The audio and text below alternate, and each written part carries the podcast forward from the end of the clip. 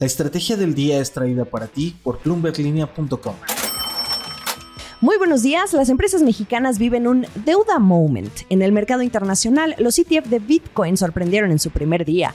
También les traigo una historia sobre Grupo México de Germán Larrea. En el terreno de la inflación vamos a hablar de Estados Unidos, Argentina y Venezuela. Además, ¿de qué se trató el CES en Las Vegas este año? Les invito a dar clic al botón de seguir del podcast, activar la campana para que así puedan recibir la alerta de un episodio nuevo cada mañana. ¿De qué estamos hablando? Cerramos la semana con deuda. No suya, no mía, pero sí de las empresas y bancos más importantes en México porque así iniciaron el año, con deuda. Es un deuda moment, le diría yo. Cemex, Arca Continental, Bimbo, BBVA y América Móvil. Esta semana conocimos de sus planes para salir al mercado y en el caso de las primeras tres para refinanciar sus pasivos. Esto de acuerdo con comentarios realizados por las calificadoras S&P Global y Fitch, que dieron a conocer sus respectivas calificaciones para estos instrumentos bursátiles dentro del grado de inversión en sus respectivas escalas. En el caso de Cemex y Arca, ambas empresas preparan emisiones de bonos en pesos mexicanos. Cemex busca obtener entre 4.500 a 9.000 millones de pesos y considera la reapertura de los certificados que emitió inicialmente en 2023. Lo curioso es que la calificación de estos bonos por parte de S&P es que están por arriba de la calificación que hoy tiene Cemex, que se encuentra en grado especulativo y que como bien sabemos es una historia que puede cambiar en cualquier momento por la mejora en sus fundamentales y que pudieran llevarle a recuperar el grado de inversión que tanto ansía la plana directiva. En el caso de Arca Continental, la embotelladora de Coca-Cola en México, pero también en Estados Unidos y América Latina, va por unos 6.050 millones de pesos y la calificación que Fitch le dio a estos instrumentos es de triple A, nada más que agregar. Y luego tenemos a la panificadora más importante del mundo, Bimbo, que ya lo habíamos platicado al inicio de la semana. En los primeros días de enero salió al mercado para surtirse con 1.250 millones de dólares, aquí 100 dólares, y también para pagar deuda este año. En el sector bancario, la que abrió la cortina fue BBVA México, el banco más importante del país.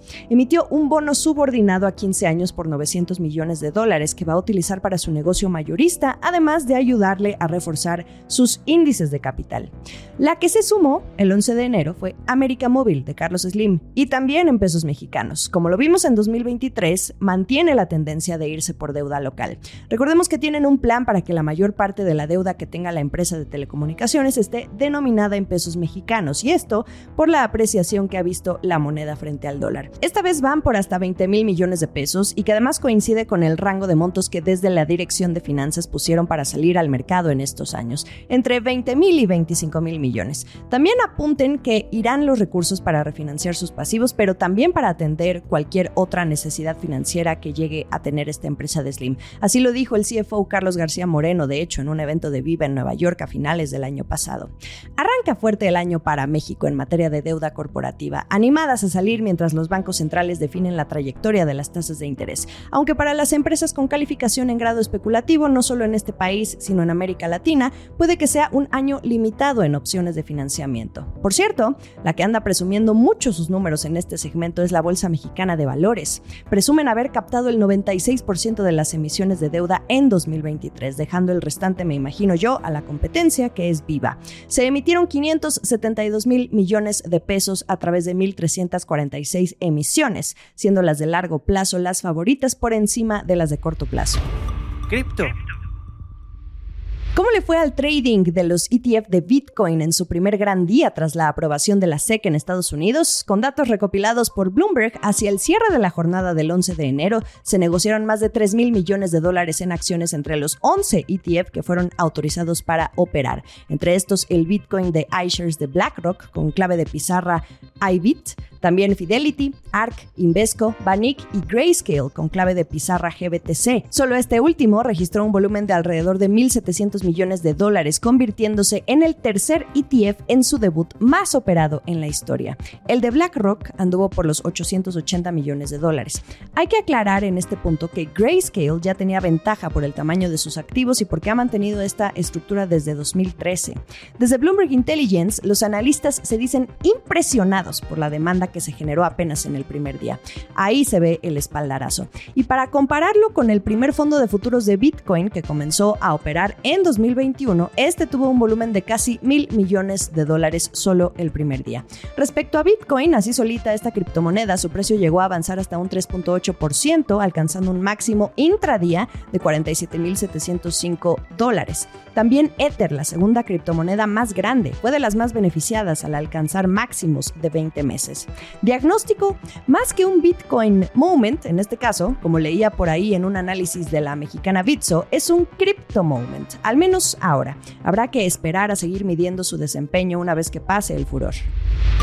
¿Quién anda de compras? En Europa, Germán Larrea está haciendo un nuevo intento a través de su empresa Grupo México para expandir sus operaciones mineras en este continente. Según reporta Bloomberg, la compañía aparece en la lista de varias empresas que están considerando ofertas para comprar Las Cruces. Es una mina ubicada al sur de España, propiedad de la canadiense First Quantum, que tras el cierre de su mina más importante, la de Cobre Panamá, y que le trajo incertidumbre financiera, según fuentes consultadas por Bloomberg, pues es que ahora busca reacomodarse y vender algunos activos. Sobre el nuevo intento de la REA. Pasa que Grupo México intentó comprar en 2021 otra mina en España, pero que terminó ganando otra empresa. En el caso de las cruces, se trata de una mina de cobre, el oro rojo, muy cotizado actualmente por su aporte en temas de transición energética, junto al litio, por ejemplo. Como conductor de electricidad, el cobre se convierte en un material indispensable para las energías renovables, especialmente el alambrón. En un análisis que hace Morningstar, la oferta de cobre no es muy vasta. El suministro rondaría las 22 millones de toneladas y el resto provendría de la chatarra y el reciclado. De ahí que incremente el interés de los empresarios por hacerse de las minas. Las gigantes de la industria como Anglo American o Glencore han advertido que el desarrollo completo de nuevas minas desde el descubrimiento hasta la producción tarda entre unos 15 a 20 años. En el caso de la mina Las Cruces, en la que estaría muy interesada la empresa de la REA, su vida útil a cielo abierto ya terminó y ahora la operación sería subterránea con miras a prolongar los trabajos por 18 años o más. Esto es el dato del día. El 11 de enero conocimos la inflación en Estados Unidos. Se aceleró al cierre de 2023, cerrando el año en 3.4% tras repuntar en diciembre. Esto desafía de alguna manera las expectativas del mercado de que la Reserva Federal empiece pronto a bajar las tasas de interés. Fue la mayor alza en tres meses, esto según cifras del gobierno, y en términos mensuales también subió más de lo previsto. Fue peor a lo esperado, diría yo. La subyacente subió un 0.3% en diciembre respecto al mes anterior, pero en términos anuales aumentó un 3.9% y es la que más se vigila. Podemos decir que 2023 en Estados Unidos, en términos de inflación, cerró con una moderación en general sin dañar demasiado al mercado laboral. También el famoso aterrizaje suave respecto a que la Fed ha logrado bajar la inflación sin causar una recesión, pues se mantiene un poco. De cualquier manera, pensar en recortes, como bien lo estuvieron diciendo varios miembros de la Fed esta semana, es demasiado pronto para hacerlo. América Latina. En América Latina hay un nuevo país que encabeza la lista de los países con la inflación más alta.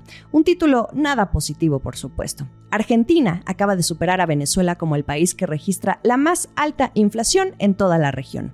A nivel mundial sería la segunda más alta después del Líbano. De acuerdo con datos del Instituto Nacional de Estadística y Censos de la República Argentina, este país al cierre de 2023 tuvo una inflación de 211.4% y que fue superior a la de 193% que registró Venezuela. Y esto de acuerdo con datos del Observatorio Venezolano de Finanzas, que es el organismo que en ausencia de la estadística oficial, ha dado seguimiento al pulso de los precios en este país gobernado actualmente por Nicolás Maduro. Sus mediciones son consideradas tan fidedignas como las que hace el Banco Central. Para Venezuela hay más buenas noticias porque la inflación puede continuar en desaceleración durante todo 2024, posiblemente llegando a ubicarse hasta 100% al final de año. Para ponerlo en perspectiva, Venezuela pasó de una inflación de 305% en 2022 a ese 193% 210% en 2023. Volviendo al caso de Argentina, este dato de 211% es el más alto registrado desde 1990. Solo en diciembre el aumento mensual fue de 25% debido a un alza en los precios de los bienes y servicios, derivado a su vez de las alzas en los artículos de cuidado personal. También hubo variaciones en el tema de los medicamentos y el transporte. Así es como la inflación termina dándole la bienvenida al presidente Javier Milei en su primer mes de gobierno. Por cierto, al interior del Banco Central argentino, tras conocer el dato, se decidió mantener sin cambios la tasa fijada en 100% de tasa nominal anual. Fuentes del equipo económico confirmaron la decisión al buró de Bloomberg Línea en Argentina. Y tampoco habrá cambios a la tasa mínima que los bancos deben pagar por los plazos fijos que se mantiene en 110%. El último sorbo. No crean que me olvidé que esta semana se llevó a cabo la feria de tecnología de consumo más importante de todas, el CES en Las Vegas, que como cada año obliga a las empresas a presumir sus mejores creaciones y apuestas con tal de ganar un poco de la atención de los miles de asistentes y medios allí reunidos. Brian Kahn de Bloomberg News narra que recorrer los pasillos de la feria usualmente implica ver a perros robot bailando y husmear en las televisiones más vanguardistas, pero este año destaca que lo que más se vio fueron inventos relacionados a lo sustentable, a lo renovable, al cambio climático y todo lo relacionado. Desde bicicletas eléctricas, aprender sobre técnicas de fabricación de baterías de vanguardia y ver cómo una casa podría ser completamente electrificada. Él explica que claramente la tecnología para el consumidor y el cambio climático eran palabras que no solían ir en la misma oración, pero con una crisis climática que empeora y con gobiernos que aumentan los incentivos y consumidores que se vuelven más verdes, la narrativa ha cambiado. El sentimiento este año entre los directivos a los que Bloomberg pudo entrevistar es que hoy todo mundo habla y actúa sobre esto. Ya es viernes, los ojos ahora van a brincar de Las Vegas a Suiza. La próxima semana viaja la élite económica a Davos. Lo estaremos comentando muy ampliamente, créanme. Mientras tanto, pregunta obligada, ¿qué episodio les gustó más? Pueden votar haciendo clic al episodio en sus teléfonos y no olviden también vernos a través de ex Twitter, arroba la o me pueden seguir a mí como arroba Jimena Tolama. En Instagram, más allá del micrófono, también podemos convivir como arroba Jimena Business y en YouTube los episodios completos en Nos escuchamos el lunes. Esta fue la estrategia del día, escrito y narrado por Jimena Tolama, producido por Arturo Luna y Daniel Hernández. Que tengas un día muy productivo.